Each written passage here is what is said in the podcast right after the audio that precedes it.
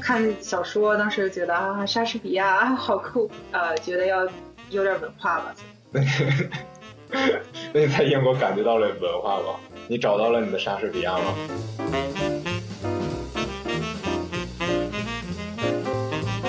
我的价值观就只能通过种种种子或者发发送信号到你脑子里这个方式去去感染你，并不能通直接通过就是我认为我的方式是对的，或者我的我的价值观是是最好、最最纯粹、最高级、最正。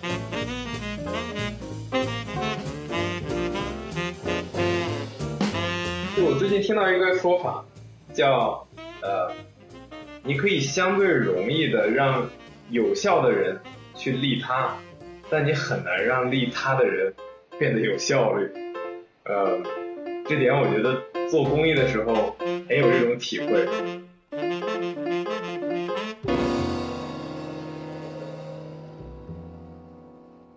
听众朋友们，大家好，欢迎收听《脆弱世界》，我是主播何流。今天和我一起录制节目的还有付一沁，一沁是我在牛津的学姐，呃，她现在是斯坦福大学政治学的博士，然后同时呢，在微博、微信、主板上都特别活跃，一直在分享着关于数据科学、关于社会科学有趣的观察。我觉得是今天互联网时代青年们里面少有的一直在传播理性的声音的代表。所以今天邀请一沁一起，我们一起聊聊他的研究，聊聊生活，聊聊音乐。一沁，你要不要跟大家打个招呼？大家好，谢谢谢谢。我和一沁其实之前同时在牛津，但是他比我大好几年，所以其实平常聊天机会比较少。但我就一直记得我那个考考 final 的时候，然后走投无路，不知道该到哪儿去抱大腿，然后就给一沁发发一微信说我要我要考试了，能不能借我一点笔记？然后他突然就把他整个 Dropbox 的笔记，然后全都给了我。大学三年，然后从什么 essay，然后到各种各样的课，然后那之后也其实现在都已经过去了好多年。你这几年在干嘛？哦，这几年应该都在念书，但是回到刚刚才这个，对我觉得挺有意思。就你在写笔记的时候，要记得，如果 你把它发给，就你的老师可能不会去看，但是你如果发给之后的同学，他们是会去看的。所以为了你自己的形象，可能平时写笔记的时候要稍微注意一下。你为什么找一沁记笔记呢？因为因为人家拿了 first 呀，因为人家是我们我们牛津 PPE 的学霸。但其实我看你好像其实很早就出国了，对不对？对对对，小时候非常幸运有机会见到不同的世界、不同地方的人、不同的教育理念、嗯教育方法。你是几岁出的国啊？呃，大概十四五六岁这个阶哦段。，那咱俩差不多。哦，我是十四岁去的英国，就是在国内读到初三下半学期。那你当时为什么要出国啊？嗯，好像就是看了挺多杂志和网站，那时候大概零几年的时候吧，就刚，好像刚是宽带上网，所以就上网比较多。我对可能整个这个对话的呃主线就是上网比较多，我的我的人生就是观念啊偏好什么的，应该都是通过上网 得到。然后你就在网上看，就发现哎这学校还不错，然后就申请了。也是被骗嘛。我觉得他们的宣传做的特别好，就在网站上你能看到每个人都笑特别开心，而且你去了之后知道是就是都是非常这个学校捐款部门非常策略性的选择特定长相、特定身份、特定样貌的人去拍出来。嗯，对。那那这是在哪儿啊？呃，你是说网站吗？不是这个学校啊呃，学校在美国。？OK。然后其实你是先来了美国，对对对，比较折腾，比较折腾。然后又去了英国，对对。然后又回到了美国。对对对对，啊、对，去英国也是上网，呃，可能那个不不严格意义上不算上网，也是看小说，当时觉得啊，莎士比亚啊，好酷，对，呃，觉得要有点文化吧，所以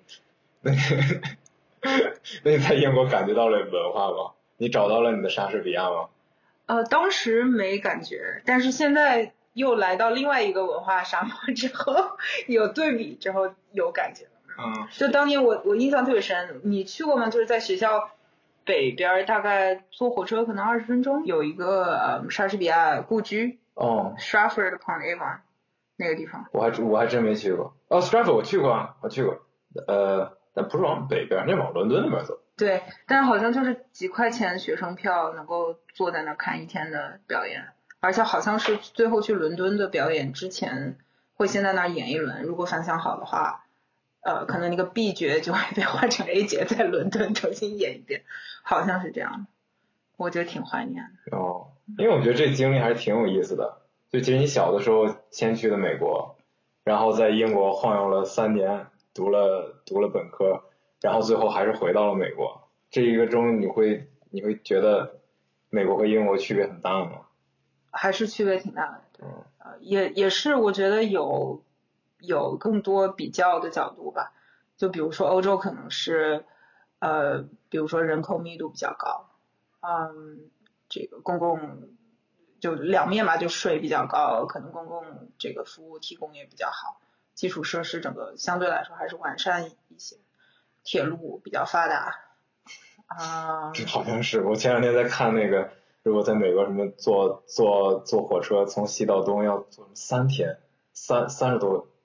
七七十多个小时。对对对，所以整个就加上怎么说都是都是各种历史原因吧，对，然后可能阶反反面就是可能阶级的意识，因为它毕竟是传统的这个，就是历史更久远，所以整个阶级的差异会更大一些。我印象特别深就是。刚去学校的时候，嗯，说不同英文口音的人，就跟可能我小时候看英剧里面那个 狄更斯，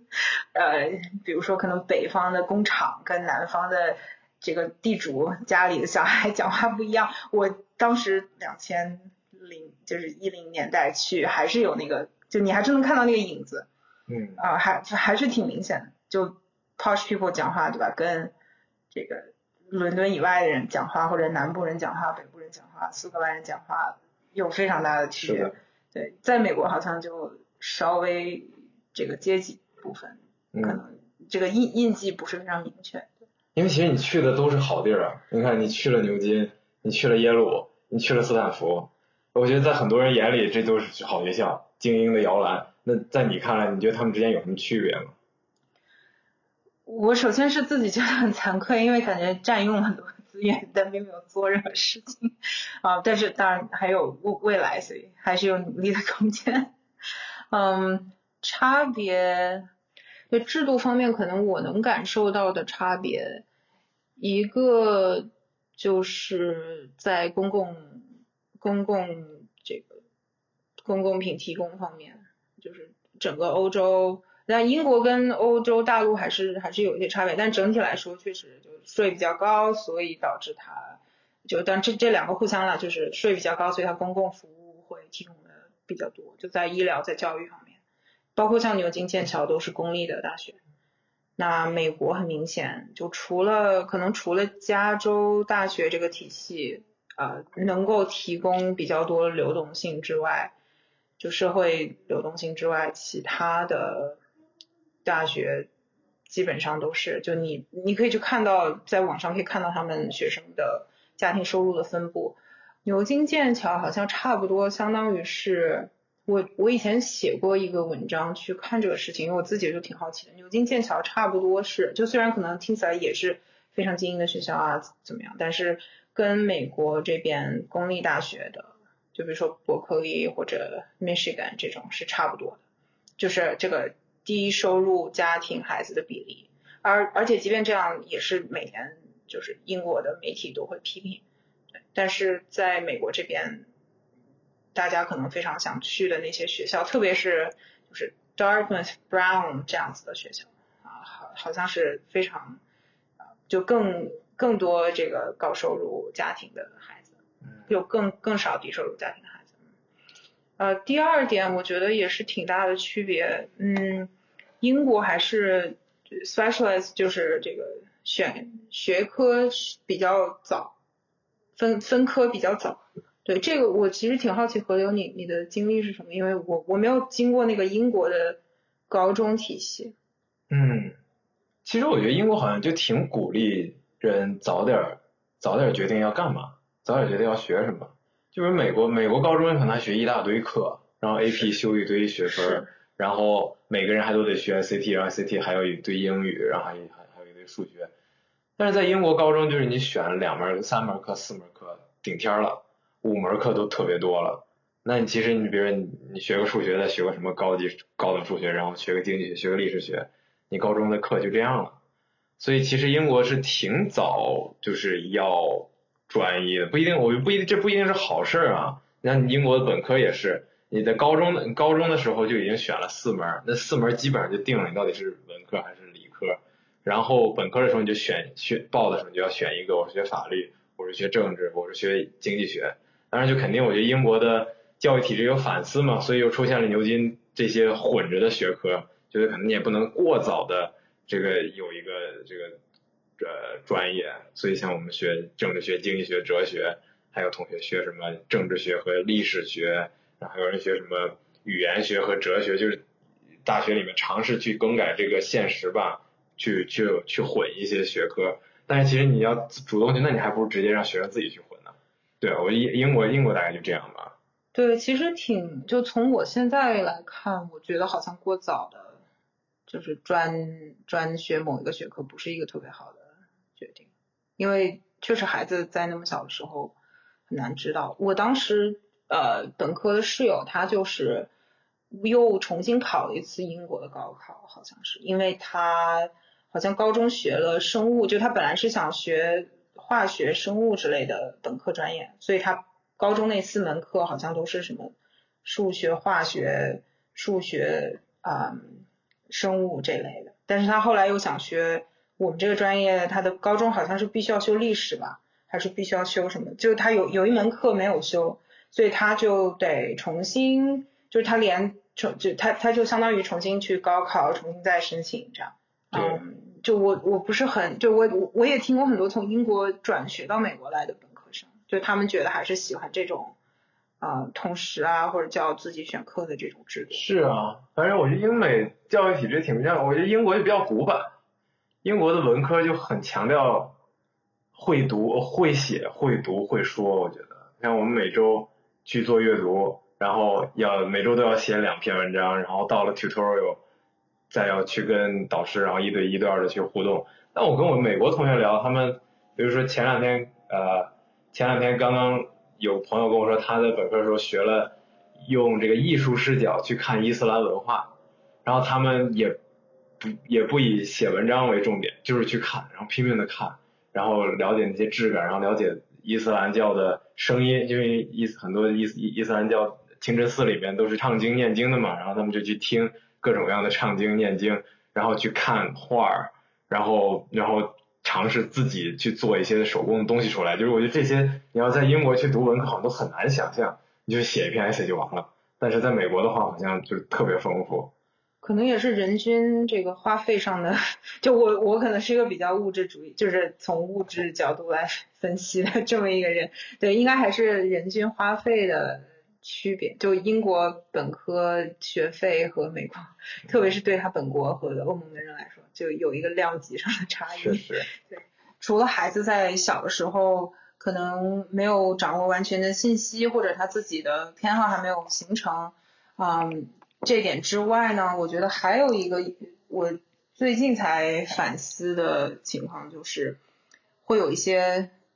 就在你可能念本科的时候，恰好改变的外部环境，然后会会影响你今后的发展。最近也是就跟一个朋友聊，感触挺深的，就是他是一个他是一个美国人，他在大概一几年的时候在斯坦福念的本科，他进学校的时候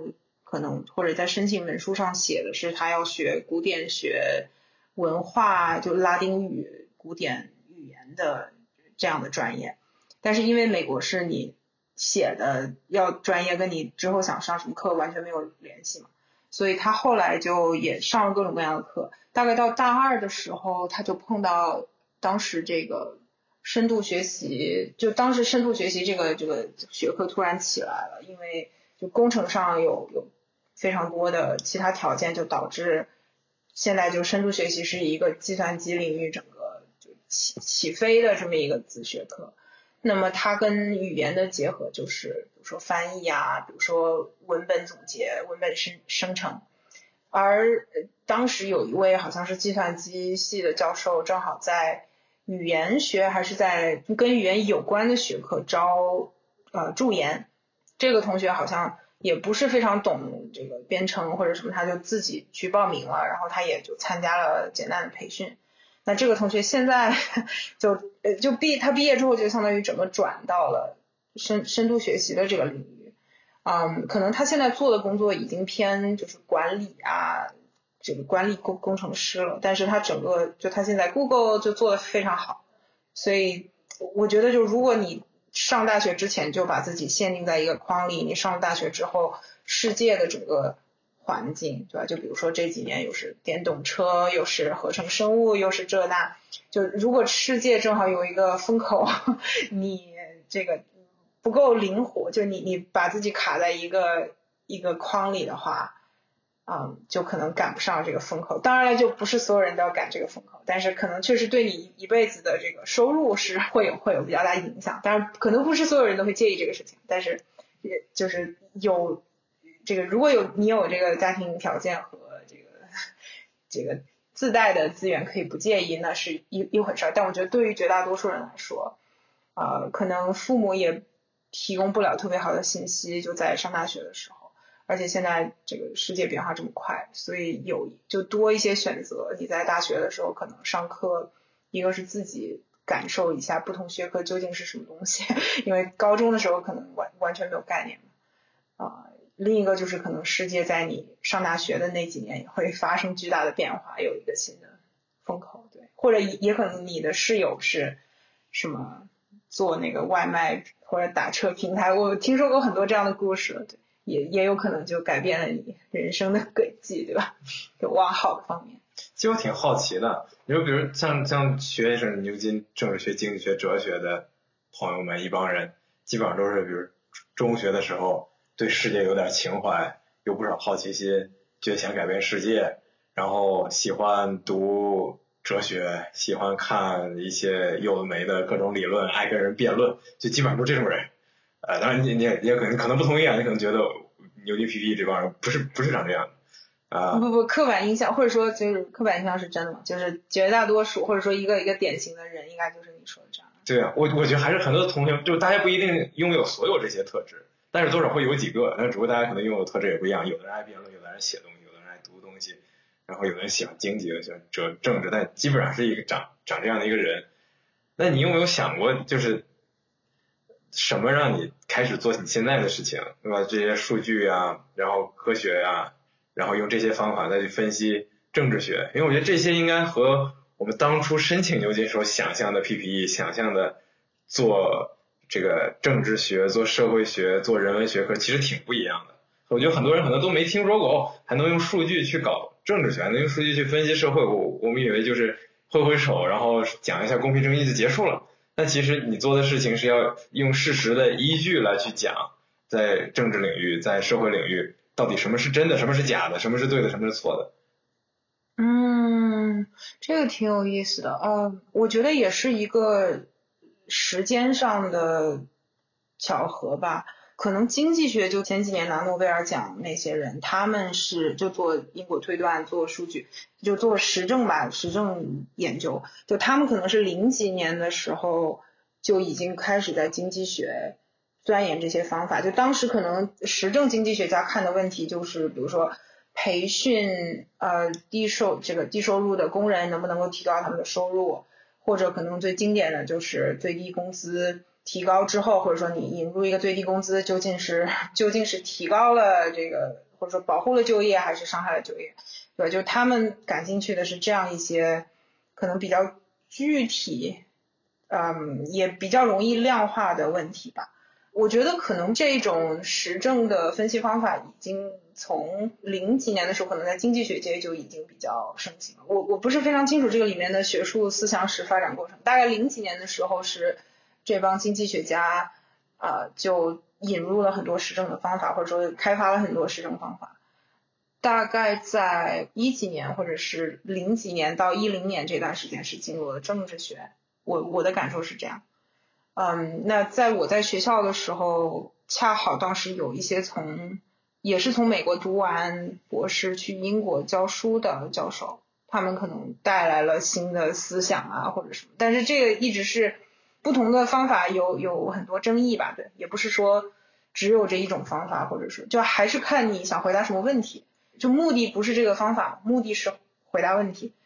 嗯，我觉得可能就我目前对这个实证研究的理解是，它可以让我们。在一些复杂社会问题上有一些基础的共同的对事实的认识，就比如说这个哈佛亚裔学生的这个案子，我觉得就是一个挺好的例子，就他正反双方都是请了呃经济学家做实证的这个专家证人，他们提供的证据就两方你可能看起来也是说的都有理，但是本质上他们分析的是同一组数据嘛，所以你可以看得非常清楚，就是。如果你最后要推导的出来的结果是哈佛的这个做法是嗯公平的，或者说是正义的，或者是没有违反什么什么法条的，那么前面有哪些假设，或者说它前面有哪些前提，它的那个数据要怎么怎么去，比如说 OK，我印象中应该是如果你扔掉运运动员的数据，扔掉校友子女的数据，那么你可以看出说。这个哈佛给学生打的分数跟学生的族裔没有关系，那么这个反方又是他的这个或者说这个就是起诉的那一方另外一个这个构建他那个数据的方法，那得出来的结论又不一样，或者说里面有一个个人性格分，那他跟亚裔之间是有非常高的，就是亚裔的个人性格分比其他族裔要低，这个数据上你是没有办法去。质疑的，就这个数据必须是正反双方都同意的，但是你对它可以有不同的解读。正方可能会说啊，这个亚裔的个人性格分数低，是因为他们高中做的课外活动都一样，或者他们都弹钢琴，或者是没有参与体育。那可能反方就说，哎，其实这个校友面试官。打的分数给给这些亚裔同学打的分数跟其他族裔没有任何差别，或者说高中老师给这些同学打的分数没有任何差别，那你怎么解释这个情况？对吧？就其实是有，就相当于你把一个很复杂的社会问题或者道德问题拆解成非常非常多，你可以进一步细节讨论的小块，但是本质上还是那个价值判断的部分还是没有拿走，就你还是最终要做价值判断，就到底，比如说。再拿疫情这个事情说好了，就是经济学家、社会科学家或者公共卫生的朋友会告诉你说，如果实施某种政策，在各种模拟的情况下，会有多少超额死亡，那经济上会受到多少影响，有多少人会丢掉工作，或者他的这个收入会降低。但是他当然最后不能给你做一个决策，就没有一个机器说你摁一下，他就告诉你应该怎么做决策，就最后还是可能整个社会或者是决策者要。决定说怎么在这两个事情之间做取舍，就他没有没有解决那个价值判断的部分。但我觉得可能传统上我们这个学科或者说我们受的教育是在讨论这个价值判断的部分。然后实证现在相当于就是你你在打辩论的时候，把你前面的那几个假设或者把你前面的那些呃先决条件说的更清楚了一些，或者说呃数量级说的比较清楚了，就是。如果我们要采取什么什么政策，可能确实就是会有几千还是几万还是几十万的超额死亡。那如果我们采取什么什么另外一个政策，那可能全国多少人收入要降低到什么程度？就是是这样一个，就可能是一个更精细的、更技术上的一个讨论。但是最终那个那个价值判断的部分还是没有没有解决，就或者说还是一个很复杂的、很乱的，每个人要自己就我们通过社会讨论啊。啊，最后达到的啊共识。嗯，我觉得这个挺有趣的话题，因为我看你文章里面其实也在写，很多人是不信数据的，很多人是不信科学的。我看到你和那个 Kansas 的一对儿是你的邻居还是还是什么你们的对话，然后他们觉得疫苗都已经验证有效了，为什么还有这么多人不打？然后我觉得有我我过去我我当然我现在也还很。困惑啊，为什么会发生？比如我跟我姥姥说你要打疫苗，她就会说，哎，疫苗都是拜登的阴谋，是是是没用的东西。那数据理论上讲是应该给我们信心的，是应该告诉我们事实，告诉我们现实就是这样的。打了疫苗成功率是多少？这个你一个政策，比如我们全面全面推行这个基本工资，人的生命福祉会提升多少，健康会提升多少，收入会提升多少，幸福感会提升多少。理论上讲，数据应该告诉我们这些，但为什么这么多人不信呢？为什么这么多人不信科学？我不知道你怎么想。本质上，我觉得跟现在教育分化这个事儿也是挺有关系的。就是说，现在可能高高教育跟低教育的人，他们的在很多问题上的观点差异越来越大。而且，美国有一些美国特殊的，比如说他的这个选举制度的情况，导致他现在这个，或者说具体某一个人会导致这个情况。但是在欧洲，其实也是有很多，甚甚至在就是很多。发展中国家也有这样的问题，就可能有一个理论是科学变得越来越复杂了，所以可能只有你在那个系统里面接触过、待过一段时间，你你大概才会知道。就比如说一个疫苗它究竟怎么生产的，或者它那个临床实验是怎么做的，或者最早它那个基础的研究是怎么做的，你和我都没有看见过，所以我们相信的也也是一个抽象的制度，或者说一个一个抽象的一个一个程序。我们谁都没有亲眼见过那个过程，或者摸过那个那个东西。当其他人在在用一些可能看起来更简单的理论来解释世界的时候，那些理论可能确实是更容易说服人的。嗯，就是我我不知道你有没有看过那个笑话，就是就他他在一些点之间连线，然后阴谋论就是连的特别画出来那个图是特别清楚的，因为科学是比如说有很多不确定性，或者是你可能需要把很多。二十篇文献全部总结起来才知道大概是什么情况。它这个很多估算的值，它其实都有这个，它都是有区间的嘛，就它不是直接告诉你说啊就会这样。但是阴谋论它可能就有很完美的可以解释过去所有发生情况的这这样一套理论，所以可能确实对很多人来说，阴谋论是情感上更能接受的。对，嗯，我这这个话其实挺有趣的。我之前我记得看那个。Hans Rosling 写的那个事实那本书里面就写，你富裕的国家为什么健康比穷国就好那么多？他们在去做调研就发现，其实富裕的国家的人对这些健康知识并没有更了解，并不知道哪些疾病需要打疫苗，然后这些疾病该怎么办。但是在这些社会，默认就是你要打疫苗，默认就是他已经有一堆公共卫生的政策，而这些卫生政策背后都有一些科学依据，大家只要跟着去做就好了。就其实并不需要每个人都了解这背后的事实，就是细节。但是好像不知道为什么，就从新冠开始，这些我们曾经默认的常识，就突然变得一个一个被挑战，然后甚至一个一个被颠覆，然后大家好像都出现了某种认知的分割，看的东西也不一样，每个人消化的媒体也不一样。我不知道这是不是因为新冠，还是可能人类从来就这样，可能我们高估了过去的。曾经有过的尝试，可能从来就没有过这种尝试。嗯，我一直还是觉得信息或者说整个这个技术革命还是增加了世界的知识，也增加了世界有知识的人的数量。所以过去可能只是我们没有听说而已。就我我前几天还看到有人回忆互联网前的时代，就是某一首歌的歌词究竟说的是什么，都可以争论好多年，因为不知道去哪里查。但是现在可能。已经有非常多的工具随手可以查了，所以在非常长的时间尺度来看，肯定是信息量增加，而且掌握信息人的比例是增加的。但是我不知道，在一个比较短的，就是比如说过去这几年，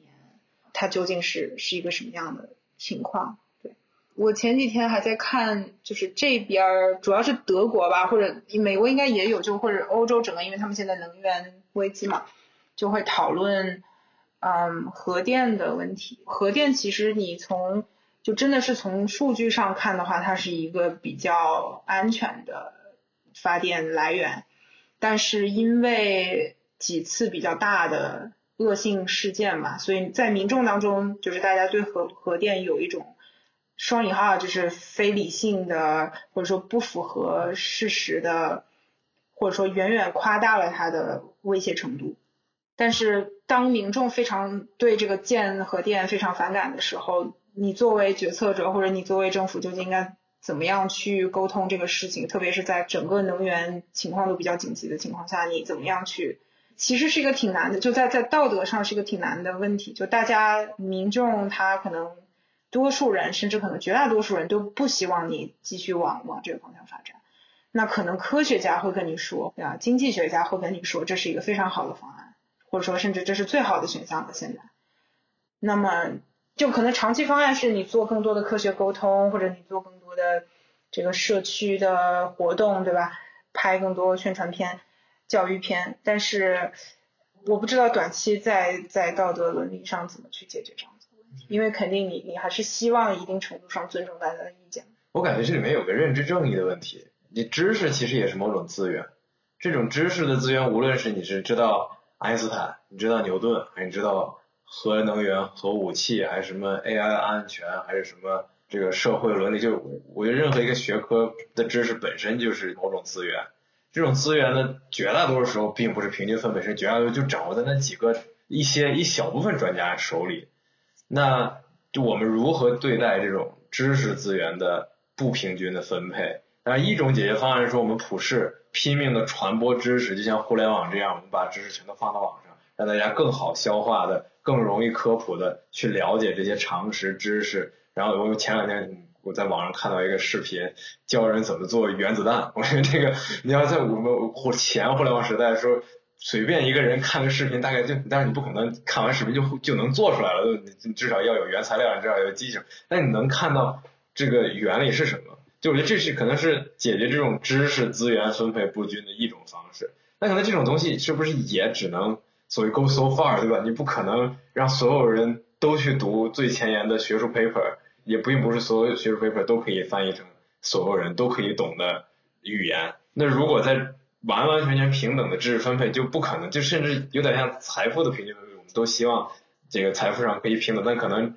这个就做不到呀。那。有知识的人应该怎么对待没知识的人？就是说我懂，所以你们都听我的，所以你们这些想法就一言就一文不值，还是说我懂，但是其实每个人的想法都应该被听到，所以怎么样都可以。我了解这么多，但是你也对，对吧？我觉得有的时候像我们在网上，你看到各种言论，很激烈的言论，在我看来很扭曲的言论。可能对方真的并不是个有知识的人，因为可能小学生八岁十岁在在在学校里听了一嘴，然后他在网上给你评论，你就看到一个评论，并看并看并并不能看到对方是谁。那博士生觉得自己有知识，教授觉得自己有知识，很多人觉得自己有知识，你怎么对待别人呢？你怎么对待那些不懂的人呢？我觉得关键还是假定对方的出发点或者假定对方的本意是善良的，确实网络沟通。一个是一对全世界嘛，就可能我们这样当面是一对一，你也看到我的脸，我们也有一些对这个讨论啊规则的一些共识。但是网上就是很可能你的言论会突然进入另外一个圈子，然后那个圈子也有他自己的文化，可能还是网络沟通的时候情绪上比较难假定对方是他的本意是善良的，或者说本意是跟你是一样的，只是我们在。沟通的时候，大家信息不一样啊，或者说大家其他方面的背景不一样，导致我们沟通比较困难。但是你你前面说的那个关于信息平等，还是说关于知识平等这个事儿，我觉得一个特别大的不平等的来源就是这个意识。比如说，我是念了这么多书，我才大概知道啊，世界上重要的问题是一二三四五。那它可能跟我自己掌握的呃领域差别非常大，但是我。知道我有这个意识，说啊，我应该去多了解一些生物安全，或者说啊，我应该去多了解深度学习，或者是怎么样？可能那个视频是都在网上了，但是首先就这个推送肯定都不会推送到我面前。假如我没有这个问题意识的话，我也不知道去搜索我的朋友圈，对吧？我我的家庭的环境不会让我去意识到说这些问题是重要的，是值得我哪怕去看一个科普视频。嗯。我我看到你之前有一篇文章里面写到，你觉得其实就是现在人看到什么东西越来越多是依赖于算法，而算法背后呢都是商业公司要最大化利润。那如果这些算法现在掌握着大家的注意力，掌握着大家收集到的信息，那其实这个算法的公共意义很大，不能全都交给公司。然后我觉得你的提出解决方案也很有意思，就应该是社会科学家去呃设计、推动、重新思考。这个互联网的算法，它应该给大家推什么？不应该给大家推什么？这还是你现在的观点吗？是是是，就我觉得，我不是说就某一个人或者说某一种价值观，它更多的就也已经就这不是一个很原创的观点，就有非常多人有有这样的想法，也有在做这样的事情，就是还是要有一个市场，或者说有一个就大家能够有更多对算法的选项，可能每个人可以自己选择，就比如说你有一些长期的愿望，你希望算法可以满足你。你也有一些短期的，比如说今天就很累，就想开心一下。但现在平台的价值观就是他想要最大化你停留在上面的时长，或者说每个季度它的财报需要有一些数字，它要能够达到。它其实是为了那个数字在优化，但其实那个数字，嗯，指标本身就是涵盖价值观的。就比如说你打开的次数呀，或者是你滑到下一条的这个概率啊。等等，就它其实本身是涵盖了价值观在里面。就可能如果你问我，那我对某一个产品的需求就是，你隔一段时间推送给我一些我以前从来没有看过的东西，或者是你给我一个相反的视频。如果这个视频是一个说理的，对吧？我我我想看一个完全相反的人他怎么说，或者说我我想看一个关注人跟我我关注这个没有任何重合的人他在看什么，或者是我就想。呃，最小化我我我未来三个月会打开你这个产品的概率，对吧？就现在没有任何这样的选项。但其实，就算法它就是说要达到一个目的，它用什么规则去达到嘛？那我如果现在可以自己设定那个目的的话，其实应该是有非常多方法能够帮我达到的。但还还是回到之前那个科学教育的问题，就在这边。在硅谷，我我曾经见过人跟我说啊，未来学校根本也不需要了，因为所有东西网上都有，啊，未来也不会有不平等，因为网上什么东西都能免费看，你只要有个手机能上网就行。这边就非常容易有这种就是科技，我不知道叫科技决定论还是科技乌托邦论的这样一种想法，但是其实缺的是那个意识，就缺的是那个，哎，我好像。不能够花这么多时间在这个平台上，或者是，哎，我好像需要知道一些这个平台以外的东西，或者是跟我看到的意见相反的东西。就这个意识本身，它其实都是特别高教育、高家庭资源、高社会经济地位的象征。嗯，所以这这个问题其实是更难解决，可能也是将来分化会越来越大。就如果我们不小心的话，对，可能会分化越来越大的点吧。到到最后，可能科学也会变成一个体育队性质的，就是有一群人是信科学家，有一群人是不信科学家的，就跟有一群人喜欢看喜喜欢切尔西，有一群人喜欢曼联一样，就是会如如果世界变成那个样子的话，是挺挺恐怖的。我也觉得这是世界如果变成那样挺恐怖，但是我在想，世界是不是一直都是这个样子的？就是对于真理的竞争，从来都是一对体育队。然后科学现在赢了一段时间，因为你造出了枪，造出了炮，然后造出了可以统治世界的工具。那如果大家开始觉得科学没用了，是不是就开始开始去找一些其他的东西？哎，这个其实挺有意思的。不但怎么说，就垄断暴力或者暴力这个事情，跟科学发展。好像这两个之间也不完全是对等等价的，就是历历历史上有有很多也发展了武力，或者说更高级的武力，但是并没有推动科学发展。就我还是觉得推动科学发展是科学家个人的兴趣爱好，而不是因为那个科学可以帮助更好的统。但是 OK，这这是另外一个话题。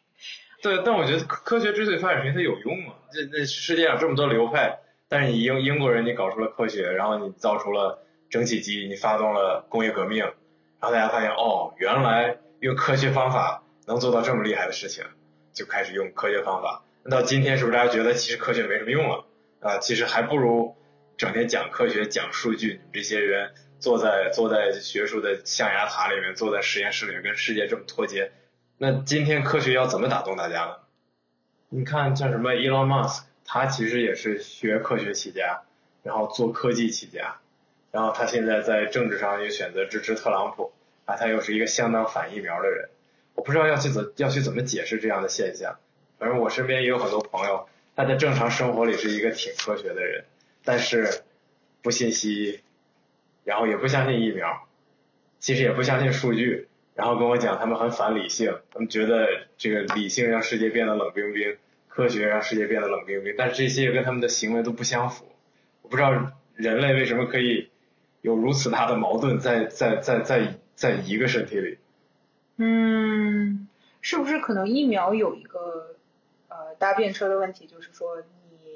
你就如果你生活在一个其他人都打疫苗的环境中，或者如果你你预预期其他人都会打疫苗，你的最优方法确实可能就在很多情况下确实可能是你你不大。如果你非常厌恶风险，可能也有一些其他的疾病，你可能确实会会这么做，就是在一个很理性的情况下确实会会这么做。你觉得这些相信科学的人都太自私了，光想着自己，所以其实他们知道科学是真的，但是因为反正别人都打疫苗了，我可以不在乎别人，所以我就不打。也也有一个沟通，就是至少在美国这边，因为它是两，它的这个选举制度导致它只有两个党，那它在沟通的时候，我觉得可能策略方面也要做一些改变，包括科学家沟通可能都要做一些改变。就你你在沟通的时候说啊，你们这些不信科学的人都是什么什么什么，或者说你们这些投票给什么什么什么的人就是不信科学。就你你在沟通的时候不注意的话，可能会把一个本来不是站队的事情变成一个站队的事情。这个说话的人会觉得他们不相信是是他们的事情，怎么会还还来怪我们这种想沟通的人？但我觉得可能从策略上，你的这个战术目标跟战略 目标之间就要要稍微调整一下。我我不知道有什么好的解决方案，可能不同的社会确实也不太一样，就包括你甚至沟通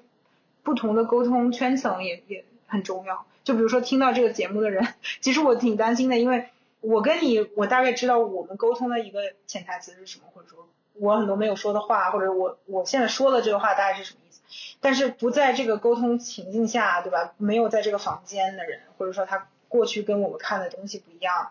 那我们这些话他听了之后会有什么反应？其实也很难说，因为我我有时候会听很多别的节目啊，别的讨论，很多时候我也会会停一下说，天呐，这个人怎么会说这种话，或者是他是什么意思？但是可能确实每一个人或者说每一段关系、每一个场景，他都有他自己的沟通的方式和潜台词和各种没有说出来的东西。就网络可能好处就是传播边际边际成本为零，但是坏处就是传播边际成本为零，就是你也没办法控制你的观众、你的听众。那大家有自己的想法，特别是根据他自己的生活经验或者根据他自己接受过的训练。周围的他的社交关系，他他对你的发言有不同的想法，或者有有不同的解读，也是非常普遍的。关键应该还是说，我们假定对方是善良的，对，就不首先不能假设对方是有恶意，或者说他就是来使坏，这个可能是人和人沟通比较最基本、最基本，但也可能挺难的要求。你在网上发东西的时候遇到过让你特别头疼的评论，或者遇到过让你特特别头疼的人吗？嗯，这可能也也是性格上，就看你能不能够练习的脸皮厚一点。我现在大概能够接受了，就是说一个事情不可能只带给你好处，没有任何风险，就好好处跟风险肯定还是非常相关的。所以通过网络，我认识了非常多有趣的人、有趣的事情，了解到了太多太多我在上网之前。根本不会想到去了解的事情，对，就连连这个意识都没有。但是通过上网，我有意识说哦，这些问题是重重要的。但是给我带来这么多好处的同时，它肯定也是风险非常高的，所以我也要接受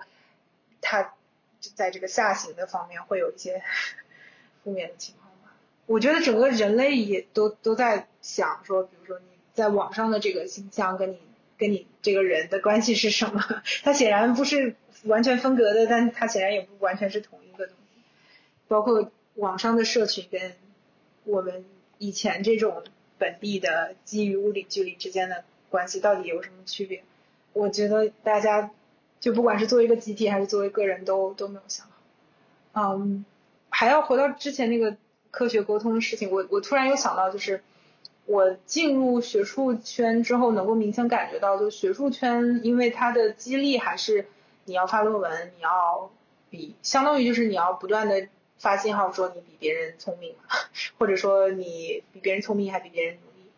所以他的动机其实是，就我我也不能说所有科学家动机都是这样，但是你为了能够在这个圈子继续生生存下去，你肯定很大一部分动机是，或者说你沟通的主要对象是你的同行，对年轻人来说是是你的前辈，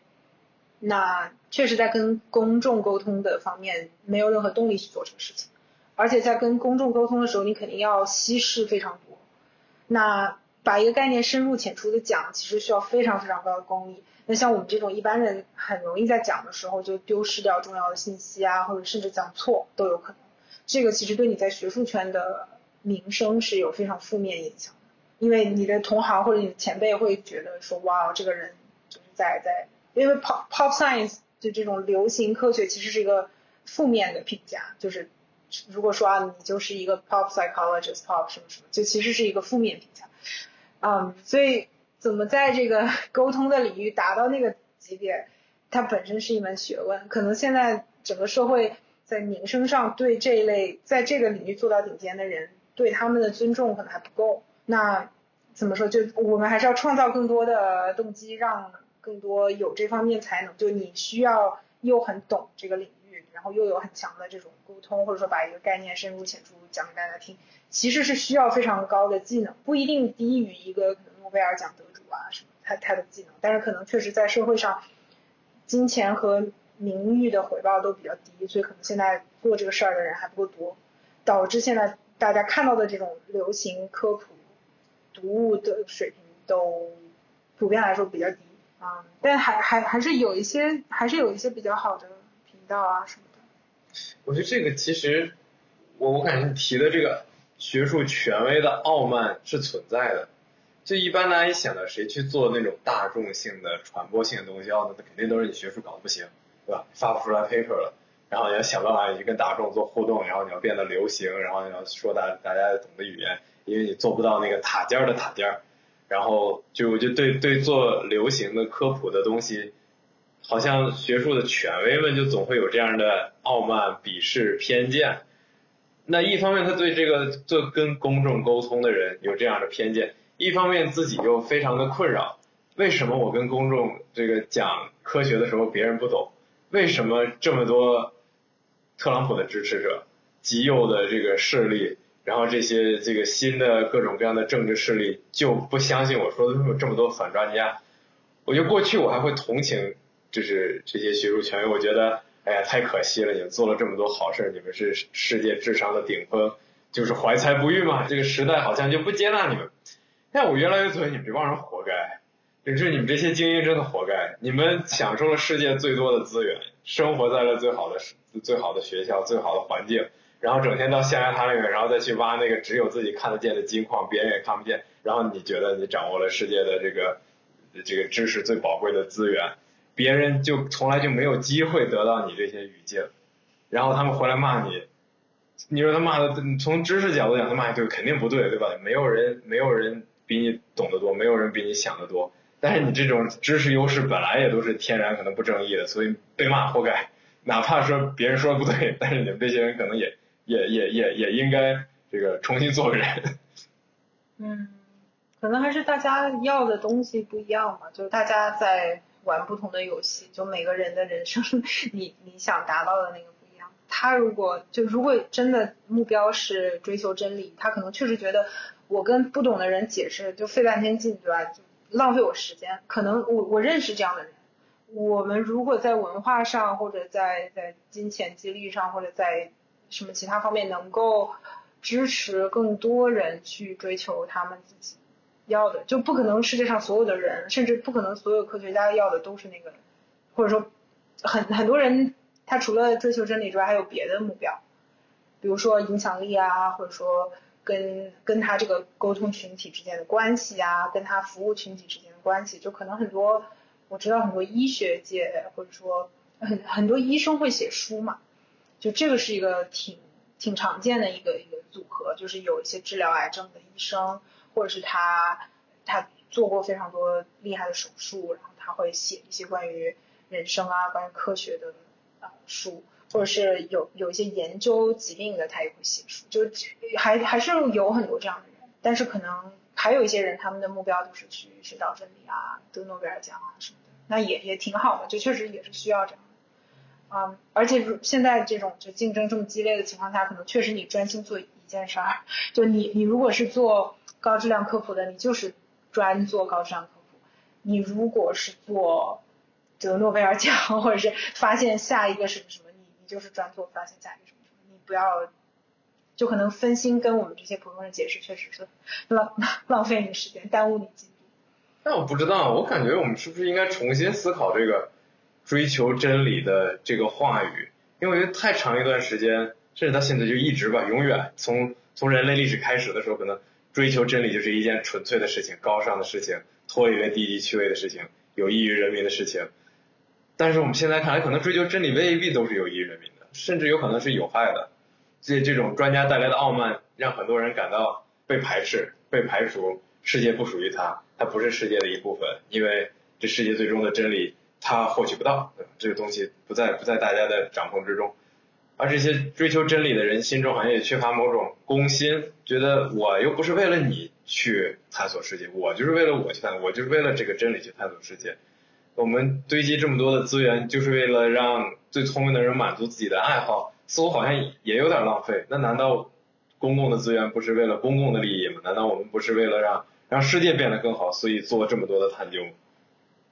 是不是可能生物医学这些领域跟包括可能所有自然科学跟工程跟社会 科学就还还是不太一样？因为如果一个一个研究疫苗的、研究免疫学的专家，他他有一个什么发现，几乎肯定是可以。造福全人类，他没有一个价值取向的问题。但是，比如说你你说一个一个经济学家，怎么说呢？就在他的专业判断里，肯定是包含了非常多价值观的。那可能我们就要想说，从一个道德层面，为什么你是那个来来做决定的人？比如说，当你说贸易提高整体福利的时候，它确实在分布上有比较大的影响嘛。那可能那些受到负面影响的人就会说，凭什么你你这个经济专家就来决定我的生活？但是我觉得不太可能会有人对一个开发疫苗的人说，凭什么？哇，现现在也有，但理想状况下不太会有人会会有这种想法。我不清楚啊，我我现在能经常看到一种对话，呃，比如就专家说，世界工作应该都自动化，应该应该用这个人工智能来替代。然后有很多人会因此失业嘛？那失业者可能就会对专家说：“你凭什么来决定我的生活？你凭什么来消灭我的职业？你凭什么让我的生活过得不好？”然后专家回应：“不是我要消灭你的职业，是知识，是事实，是分析，是研究告诉我们这是对全世界最好的事儿。这个从总体来讲是能最大程度提升大家服务值的。如果你因此而吃亏，too bad，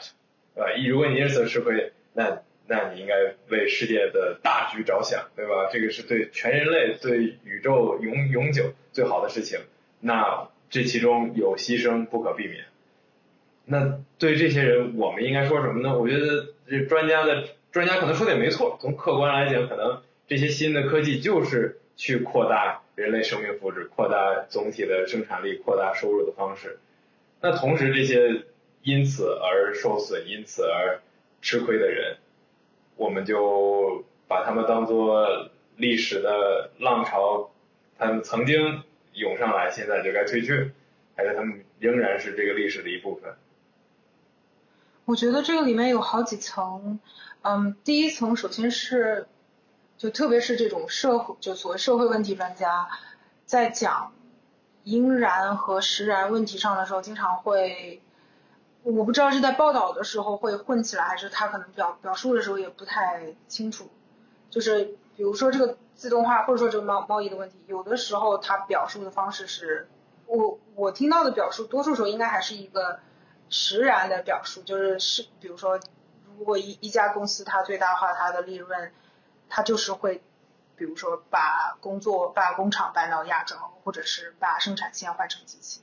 所以最后不得不。很多人会丢掉工作，就我我听到的描述是这样，而而不是说，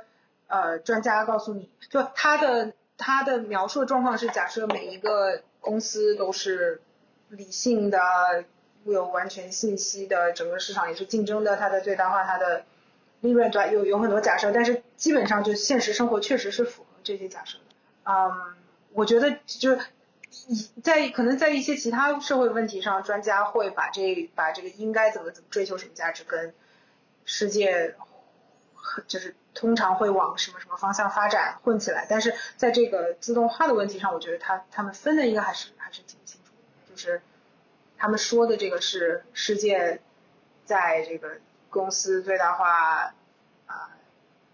利润，而且有有规模效应或者什么什么的情的情况下，世界就是会这样。是的，因为在有些话题上，你要不分清楚就会被骂嘛，就是你把你把事实当做直接的指导，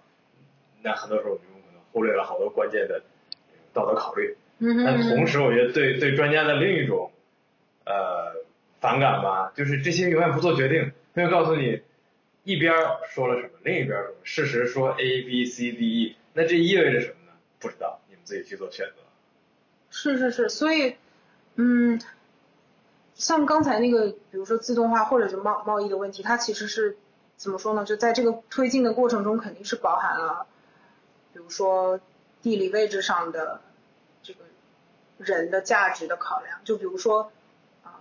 我我们的生活，就中国人。中国可能应应该是中国所有人，对，就包括就不管你你在收入分布的哪一个啊地方啊，从全球的这个低收入对吧，变成了现在全球的这个中中产。就如果你看那个有名的那个大象图对吧，在中间那个确实就是中国和印度一部分印度人。那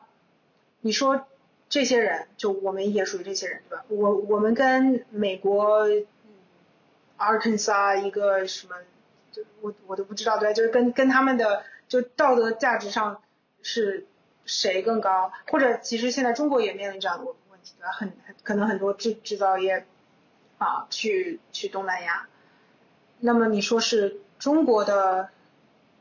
可能中国那些就是社会地位比比较低的人，或者受教育程度比较低的人，跟东南亚那些人，他们道德上谁？谁的生命，或者说提高谁的这个生活质量更在在道德上更站得住脚，其实挺难说的。或者说从一个完全功利主义角度看，肯定是提高那个越就生活条件越差的人啊带来的总体福利的提升越高嘛。那就是谁来做这个决定，或者说？如果你什么都不做，它其实也也是一个价值判断，对吧？就是现在世界的状况，或者说至少在二零一六年之前，世界的状况就是什么都不做。那么，它隐含的价值判断就是要确实低收入地方的人收入提高，我们觉得他们是就是这个道德上是更更成立的。嗯，然后包括这个自动化，就或者说继续发展科技，那。肯定是在做一个长期，就是你你的判断就是啊，未来的人跟现在的人价值一样，甚至可能，即便你稍微有一些打折，也也不会打折特别多。那么谁谁就你你什么都不做的话，隐含的这个意思就是这样对吧？就是未来的人跟现在的人是等价的。那么谁来做？就谁在做这个决定？或者说，那如果我们现在。说我们不考虑未来人了，那谁来替未来的人做决定？就这个包括什么气候变化、伦理，应该也是一个在道德哲学界争论非常多。就我们对未来的人的责任是什么，或者说未来的人现在谁在代表他们的利益，对吧？我我不知道怎么去想这个问题，但是我就是我们肯定有一点是知道的，就是你什么都不做的话，也是一种价值观，就不是说你不做选择它就没有价值观，你不做选择让。事情就这么发展，对吧？它也是有价值观的，而且往往成本更高，因为这会有无数个可能我们都没有去主动去思考过的奇奇怪怪的因素在在指导着我们的决策。嗯，对，其实现在有挺多主流经济学家，呃，如果我没记错的话，好像就 Danny Roderick 或者什么，就他们其实挺啊，我不能叫支持保护主义或者支持关税吧，就是挺。挺保护这个，就挺在意这个国家边界以内的人的，就可能跟传统的那种经济学的分析框架有比较大的差异。其实，就现在你能看到很多不同的观点，所以也是可能看这个决策的人怎么做选择。那这个世界这么拧巴，社会科学到底能帮我干嘛？你在想自己的研究方向的时候，其实挺希望能做一个机会成本低的，然后回报高的，对世界特别有用的事情。那你觉得社会科学到底能给我们什么呢？可能我最早就这可能是一个艺术艺术也不能叫艺术家对吧？就是艺术爱好者的回答，应该不是就绝大多数。对我我进入这个学科之后才知道说，原来大家就进入这个学科的路径千奇百怪，或者说绝大多数人不是由我这个路径进入的，所以答案不太一样。我我最早的启蒙就是看可能看马克思或者看亚里士多德那种。就可能几几千年前或者是几百年前人写的东西，可能虽然他们当时的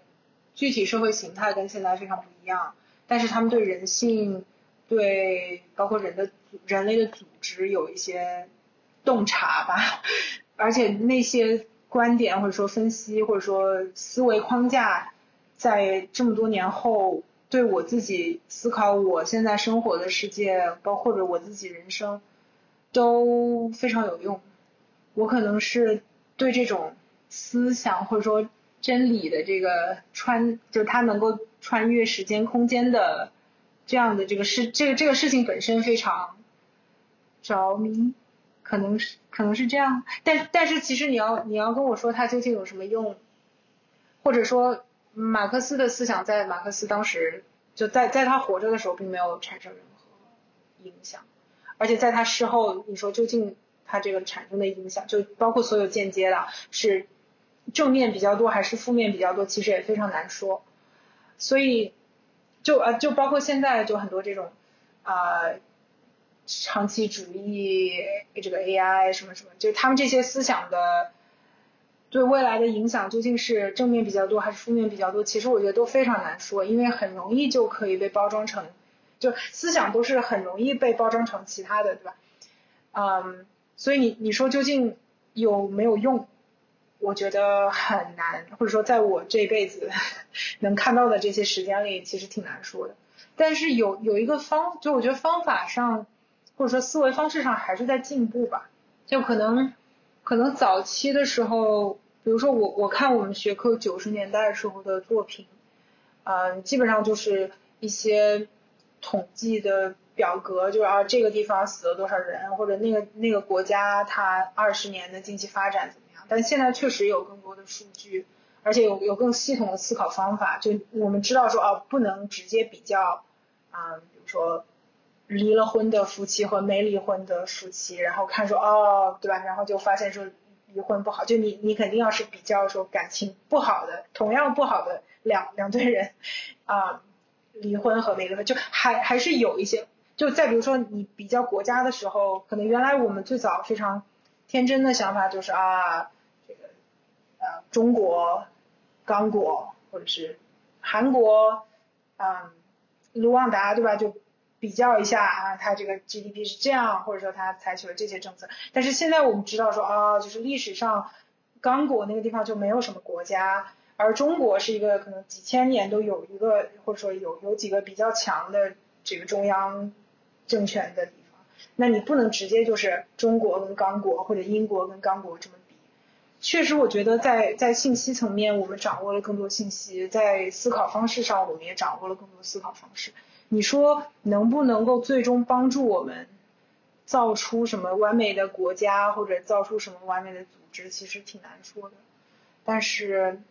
我觉得多一些信息，或者说多一些思考方式吧，应该会比少一些要好。我也希望，我也 怎么会怎怎么会讲到这么就是悲观呢？我我是应该就作为代言，就学科代言人，应该是有更正面。但是我觉得就是因为，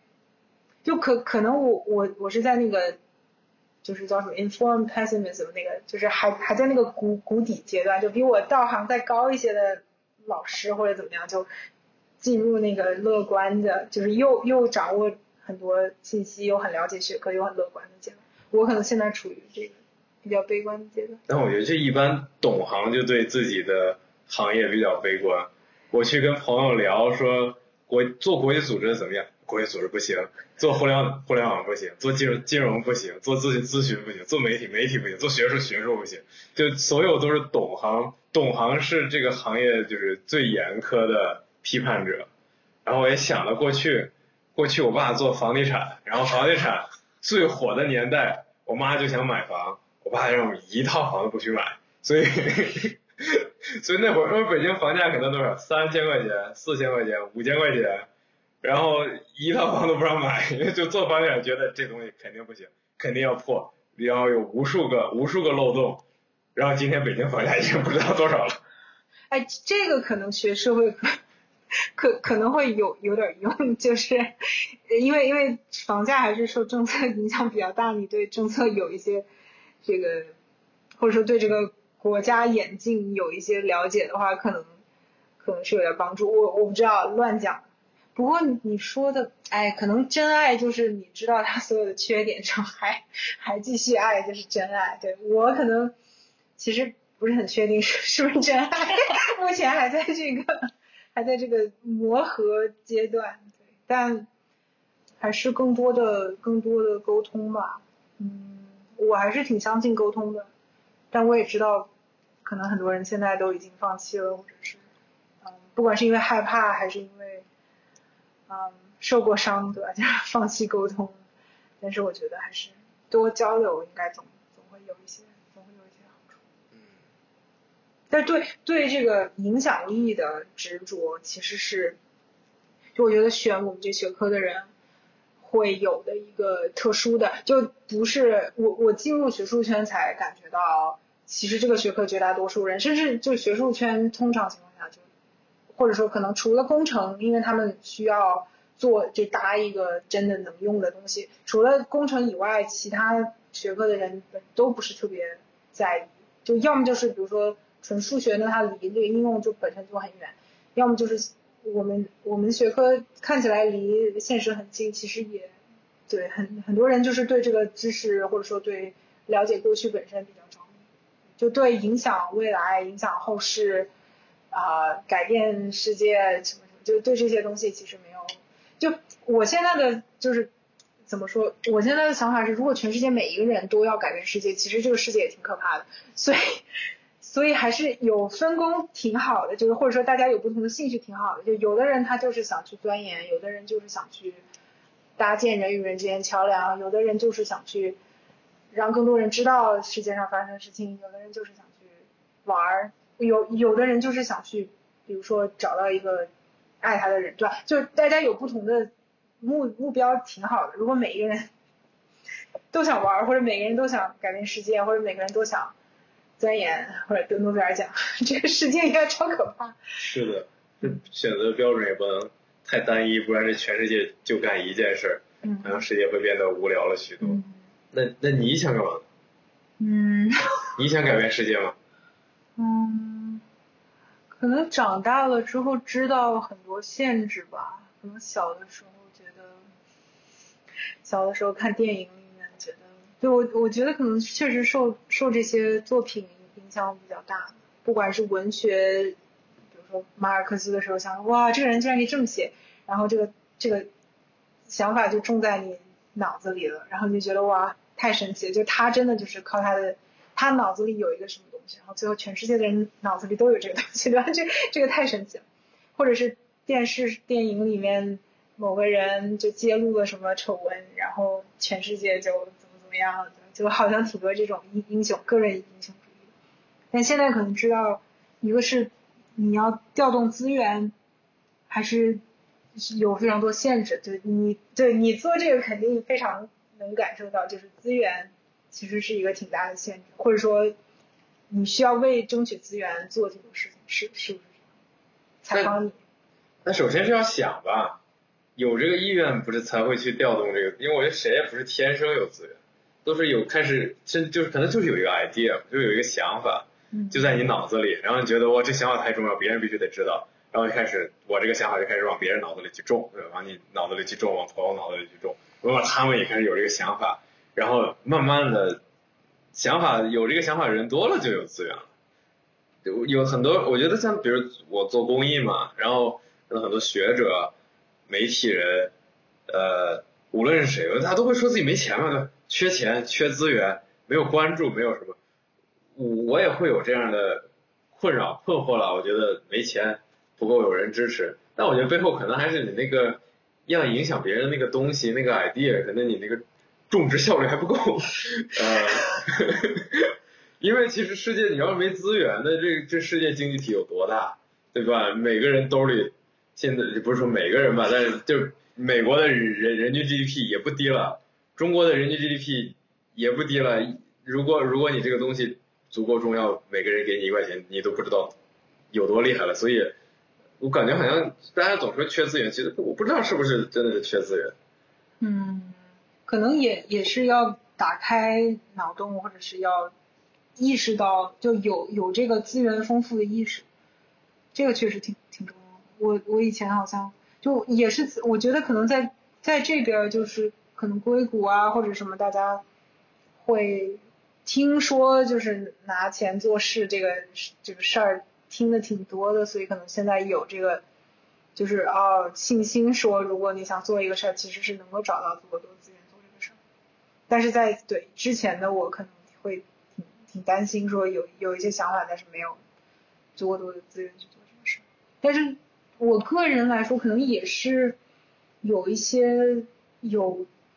就是在学术研究做多了之后，也比较谦卑了吧？就原来觉得，哇，我有这么多美好的想象，嗯，现在一个是觉得，很多时候就世界历史上好心做坏事的例子非常非常多，甚至可能绝大多数坏事，他都是好心开始做的，所以你的你想的那些政策或者你想的那些对世界的方案。很可能在实施过程中会发生意想不到的事情，或者发生你知识以外的事情。嗯，所以一个是对这个实现梦想这个事儿有有谦卑，当然你你可能自己开公司或者自己做一个稍微小一点的事情会稍微容易一些，就比如做个录个播客，但今天也发生了非常多意外，对，但就做一个比较小的可控的事情，应该应该还是比较容易。但是你你如果有更大的理想的时候，可能中间会很容易发生。你知识以外，或者说这个概率上会会发生一些事情。另一个另一个谦卑的点是，嗯，我以前觉得，要么就是可能有一种价值观，就是我认为我的价值观应该就是特别好啊，因为就是善良啊、爱啊、自由啊，这多好的。但是 后来发现，要实现我想实现的那些东西，也确实跟很多人跟很多。其他人他们在意的东西会产生冲突，比如说他可能啊，你非常想要自由的时候，可能确实跟其他人的他跟他传统社会这个社交的连接会产生冲突，或者是跟他熟悉的生活方式就是会产生冲突。我也意识到说，我在道德上跟其他人都是平等的，我也不能强强加于你说，我因为我要自由，所以你你不能拥有你想要，或者说你不能去追求你想追求。的那些东西，所以可能谦卑也也是这个方面吧，就是觉得我的价值观就只能通过种种种子或者发发送信号到你脑子里这个方式去去感染你，并不能通直接通过就是我认为我我的方式是对的，或者我的我的价值观是是最好、最最纯粹、最高级、最正义，可能。也是要警惕自己，就是因为学的学的东西学多了，就认为自己好像比较懂。其实道德上并不是说你学的什么越多，就还是回到那个价值判断的问题。就我可能对呃某一个政策或者某一个行为的影响，它的它的那个数量级，或者说选 A 还是选 B 之后会发生什么，我大概有一些了解。但是至于应该选 A 还是应该选 B。或者说 A 跟 B 怎么组合，其实我跟其他人的话语权应该是一样的。那在这个时候，确实非常非常困难吧。我我觉得整个社，但是怎么说，就整个社会应该还是往更好的方向发展，就是大家都教育水平都在提高，生活水平都在提高，应该还是能够找到一些最基本的共识的。点，我也希望啊！我觉得最近我们因为做公益嘛，你做公益就是经常要跟人说，你应该帮助他人呀，你应该捐钱，你应该做好事儿啊，应该用科学有效讲证据的方法，确保对吧？你如果做了事情，捐了钱，确实有影响力。然后其实发现，其实很多人做公益他不这么想的，呃，就是很多人可能觉得这就是我随手玩一下的事情，呃，可能是我避税的事情，可能是我感动一下鼻子酸了，然后然后看到一个可怜的小孩我就捐了的事情，可能是朋友跟我说，哎，这公益项目行，咱一块做，可能是个社交的事情。大家做公益其实动机都不一样，那怎么去构建这个？所谓最小可行共识，那就是这是我们我们一群人要推动研究，都得有个起点吧。你上来就跟人说，人工智能是这个世纪最重要的事情，所以我们所以我们这些有就是只要你有资源、有智商、有什么，你就都要去做人工智能，这肯定就构建不出来我们想要的共识。或许人工智能确实是这个世纪最重要的东西，但是你的起点可能要找一个大家都能接受的地方开始。不然这个天儿就没法聊，不然这个沟通就没法做。嗯，但是我很惊讶你在做公益的时候就会遇到这样，因为公益就听起来是一个最就是最容易达成，就在世界众多的问题当中，你你做的这个事情已经是最容易，嗯，就难难道捐钱的人或者是决定做这个事儿的人，他不想把它做的更更啊严严谨一点或者更规范一点？这是我每天都在问的问题，难道你们不想把这件事做好吗？就我相信，就大家有是有善心的，那就看你怎么说这个话。就比如说，就我们经常讲的一个故事，就是其实导盲犬，啊，大家听到导盲犬，觉得这个狗好可爱啊，然后又能帮助盲人，然后呃又能实现大家的爱心，然后又很有画面感，这看起来是一个很好的公益项目。但是其实你要训练一只导盲犬，大概要花二十万、三十万人民币，然后这导盲犬可能。只能服务个十年到十五年，而且只能服务一个人。全中国有几百万上是不是上千万我不确定的的盲人，只有两百多只导盲犬，一百多只导盲犬，就这这不是一个可以解决盲人问题的干预。它虽然是一个很有画面感的干预，你最终的解也不可能是说给所有中国盲人都配一只导盲犬。就首先盲人的这个视盲时间也不只有十年的，你可能一个人就得配两三只。然后，那你一个人就得上上百万，那几百万的人一年配个一百万导盲犬，就这这肯定不是一个可以解决中国视视盲事业的干预。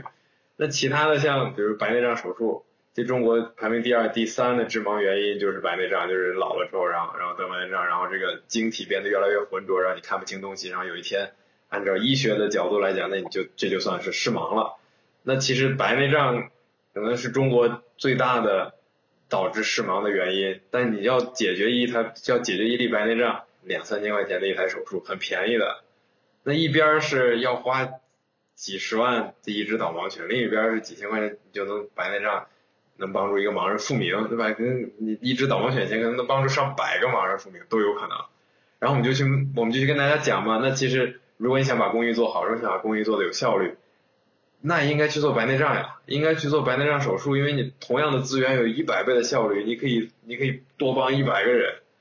就这样一个信息，我觉得就是很简单，就是你做公益要讲效率，然后要用科学，要用方法，要用证据，然后要要要搞清楚，如果我真要想为世界行善，做世界有利的事儿，到底什么事儿最有利，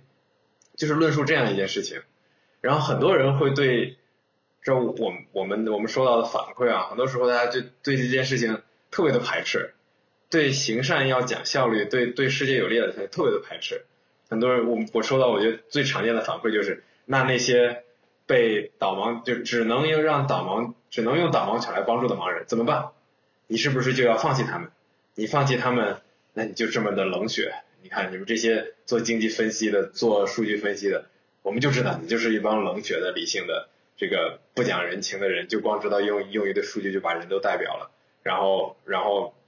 另当然就还有还还还有一群人可能会觉得，那那你这个是不是就像是那个什么 Michael Sando 讲的这个电车问题，对吧？你一边是五个人，一边你到底撞你你到底撞哪个？就我觉得在在泛泛的去讲公益，很少有人会去反对，那其实很少有人会真的就那么热爱公益。然后当然你又讲公益又要有效率，然后有限的资源发挥最大的最大的效果的时候，你就会遇到有各种各样的我觉得思潮在背后涌动。当然有，这背后可能有，比如反功利主义的思潮，对吧？就不就不觉得就不觉得这个呃第第第第一可能不觉得生命福祉就是我们应该关心的东西，大家觉得这世界上有好多道德相关的东西，可能要有要有美德，要有自由，要有平等，要有正义。福祉、幸福，这只是很小很小的一部分。就我觉得有有有一部分人会这么觉得，那那这个是是盲问题，可能很多人就不觉得是问题，可能觉得我们应该更更有更有美德，或者我们要过得更自由，或者我们应该自己过得开心就行啊。然后那当然还有另一边会对这种最大化的逻辑，对讲效率的逻辑就感觉到不适吧，就是呃你一讲效率，是不是你就忽忽略了好多你原本应该关注的东西？但是但是在这个但是但是在你的世界观里就就被排除掉了，所所以，我我我我觉得就公益里面这些这些争论可能从来也没有停止过。然后我我们是觉得，如果如果你要做捐赠的话，应该是优先白内障的，因为你要说忽略的话，我觉得我们就是我们就生活在这样一个可惜的世界，无论你做什么，你都在忽略一些人。如果我们今天选择去去，比如我们去买台手机，现在 iPhone 一台也挺贵的，六。六千、七千、一万都有，你选择买台手机，可能你就已经选择忽略了好多人，因为原本这个钱你可以干别的嘛。那如果选择做白内障，那你忽略了可能一百个视盲视盲患者，至少至少我们可以多救点人。这些我觉得这些这些细节吧，很多人是不愿意跟你互动的，很多人就停留在我做公益，我是好人，我是好事儿，我我内心充满了满足，充满了温暖，我的公益就完成了。嗯所以，是不是大家都想把公益做好？不一定。嗯，但我我能理解，就是如果像一些人宣传这样的理念，反而会导致他们不捐赠，那可能确实你不应该这么宣传。就是如果就在在不不减弱他们捐赠意愿的情况下，也也找不到就是能够就比较有就是能够支持你们这种想法的。就我觉得也也也肯定有好的说法和坏的说法嘛，就我觉得没没有哪个想法是奇怪的，就看你怎么把它说。嗯。啊，但是另另一种说法就是，其实导盲犬很好，导盲犬是一个帮助盲人特别好的方式。然后你列举一百个为什么导盲犬是个好事，然后你告诉大家，其实还有另外一种方法，导盲犬如果这么好，那那种方法呢要再好一百倍，就会把它变得更积极一点。嗯。很多人可能对这种否定他人、否定这个呃。一些公益项目的这种说法可能就不舒服吧，啊，这可能也有英美文化和中国文化的区别，因为在在英美，如果你特别尖锐的批判这件事情就是不对的，好像更容易引起大家对这件事情的关注，在中国不知道，有的时候感觉好像要要稍微顺从一些，在在保护大家常识的基础上再去构建一个新的常识，不是直接推倒一个过去的常识。嗯。对，其实我刚刚还挺想问的，就是在这个过程中，因为除了可能除了这个沟通习惯上的不同，可能还有，比如说发达国家跟发展中国家之间的不同。就比如说这个这个话，你在印度说，我我能想象也有，也也不会很轻易的就被接受，对吧？就还有很多其他因因素，就包括这个经济发展阶段的因素，或者说看你跟什么。包包括什么行业的人，对吧？说这个事儿，可能是不是可能互联网它或者是做投资的，他就比较容易啊接受这种。对，我最近听到一个说法，叫呃，你可以相对容易的让有效的人去利他，但你很难让利他的人变得有效率。呃，这点我觉得做公益的时候很有这种体会，就是你这种。讲效果、讲效率、讲科学、讲证据的逻辑，你去跟，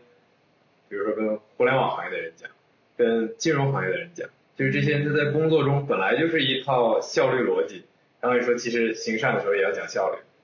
他们很能懂。但如果你跟公益人讲，那就有一百个理由为什么不应该讲效率，一百个理由为什么现状是很好的，现状哪怕不好，也不是要靠讲效率让它变好，啊。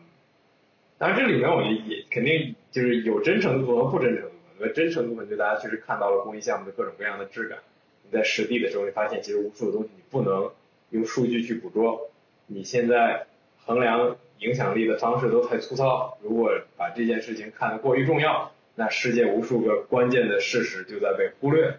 啊，通过这样的方式去做出来的优化，也不是最好优化，就我觉得这是一个真诚的、真诚的回应。那我觉得绝大多数的人的回应，更多可能是因为我在做这份工作，这份工作我已经做了五年了，背后有捐赠人，已经不知道捐了多少钱了。我我们一直都在跟他说，这件这些项目一直推进的很很很正常。你凭什么突然要带出来一个客观的呃声称客观理性讲证据的逻辑去重新审视我们的工作？如果你这些，如果你发现我们的公益项目确实没用，那我们这么多人饭碗都没了，那我们公益项目可能就走不下去了。更多的更多的回应就是出于出于自身利益的考虑吧，因为很多人都不愿意做这样的自我否定，嗯。嗯，但你觉得价值观上就是你的这种理念是跟他们的那个是是等价的，还是说你觉得你的这个就讲讲效率、讲效果分析，啊？就确实就是一个更好的。我觉得讲效率，你有两个环节吧，就你首先是你的价值论、你的价值观，其次才是说我要不要把它最大化。嗯。我觉得价值观上，我不认为做公益的人价值观差别那么大。说谁，我们都想让贫困的贫困的家庭收入更高，有疾病的人们变得健康，环境变得干净，污染下降，教育水平提升。我觉得在价值观上，大家从来就没有什么重要的分歧，就是在在在不，但是如果我们去去再看细节的话，可能会出现，但我觉得在大方向其实没有分歧。嗯。然后其实那如果这些东西重要，为什么我们不推广呢？为什么我们不最大化？为什么不为什么不促进呢？我觉得这点上应该大家也从常识来讲，应该也不会有什么分歧。但是往往就在这一环上，很多人就开始抵触，觉得哎，虽然这些东西重要，但是可能不应该推广。那你不推广，那你为什么做公益呢？就这这些东西，反正我身处公益，我经常会觉得很矛盾，很不懂，甚至有的时候我也有点不懂你们这些学者，对吧？你肯定都相信自己做的是好事儿，肯定都觉得数据科学很重要，然后能推动世界的改变。但是一问，对吧？都是哎呀，这件事情还是还是等等吧，看看吧，这个不靠谱的东西太多了，因素太多了。嗯，哎，你说的这个真的，哎，我我就是。就是你说的那种人，所以我 反思，因为昨天我还我还在看一个论文，就他说，就他发现是好像北卡一个对北卡一些学校学生和老师的分析，最后的结论就是那些就是提高学生分数的老师和让学生不再犯罪，就因为这很多学生之前在从监狱提起出来。让学生不再犯罪的老师，这这这是两个完全垂直的维度，就是，呃，那些提高学生平均分的老师和那些让学生不再犯罪的老师是两种不同的老师。而之前这个领域好像据我看到的文献，所有的他的那个结果变量，就是衡量这个老师究竟怎么样的，都是按那个老师有没有提高这个班平均分这个指标来衡量的。所以很可能其实你衡量的东西是错。是错的，或者说就就甚至跟你我们如果更在意这个学生有没有重新犯罪的话，你你一直以来评估老师的方法跟你想达到的那个效果是完全不相关的。所以像这种也不能叫新闻吧，就这种发现每次出来的时候，我们都觉得天呐，因为。我们最终关心，就就像你说，确实不是在意学生有多少铅笔，但是很多时候，就是因为你最关心的那个东西，就比如说人的幸福，其实你没有办法衡量，对吧？所以你就会找很多代理变量，就相当于我们认为是跟幸福高度相关的一些变量，但其实很多时候，很多时候是是甚至可能是完全没有关系的。那每每到这，我我我总觉得这这种事情已经发生过很多次了。就每每到这个时候，你就想说，哇，就我们可能真的就是在数那个学生有多少铅笔，嗯，然后就想说，哇，这个学生他究竟幸不幸福？我们怎么知道？嗯，没有，这个就进入了非常哲学的讨论。拉拉回来，就如果嗯，就掌握更多信息，但是可能信心不足的人不去做事儿，那做做事儿的人就是可能没有掌握任何信息的人，对吧？你你的。你的点是这个，嗯，我我承认，但是可能还是一个选择的问题，就是自我选择会去钻研某个事情的人，可能他确实对我我可能属于边缘，所以我还能理就我能理解两边，但是我觉得可能确实那些选择去把一个数量估计的非常非常清楚的人，哪怕他是研究社会问题，他的兴趣还是在那个如何缩小误差，就是他是他的兴趣是是在那个方面。我觉得现在这个世界，你的就是边际回报最高的事情，可能反而是做更多撮合的工作，因为每一个人掌握的技能都太深太专了。而且互相之间也不知道，所以其实可能做一些这种搭桥撮合的工作，反而是一个非常有就对有这类技能的人来说，就你很喜欢认识人啊，你认识很多不同领域的人，非常就是喜欢去那种社交场合，就你如果有这种技能，可能做这个事儿的回报挺高的，嗯，而且可能说不定对就你。对赚钱也挺有帮助，因为就是这个这个找天使投资人，对吧？就是干这个事儿，对。其实我觉得在赚钱领域这样的事儿倒是一直挺常见的，那种拉皮条混圈子，然后把大家拖到一块儿。但是在社会领域，在慈善、在公益领域这种人就很少见，因为就是干这事儿是不赚钱的。干这事儿，因为你把你把专家们都撮合到一块儿，然后对世界靠做靠谱的事儿，对你自己是没什么用的。所以我觉得可能在公益领域，反而这样的事情更加的呼之欲出，更加重要。去把这些知识资源和有创业冲动、有创业能力的人对接在一起。嗯。呃，对啊，我觉得这也是这肯定是一个很很有意思的事情。我们之前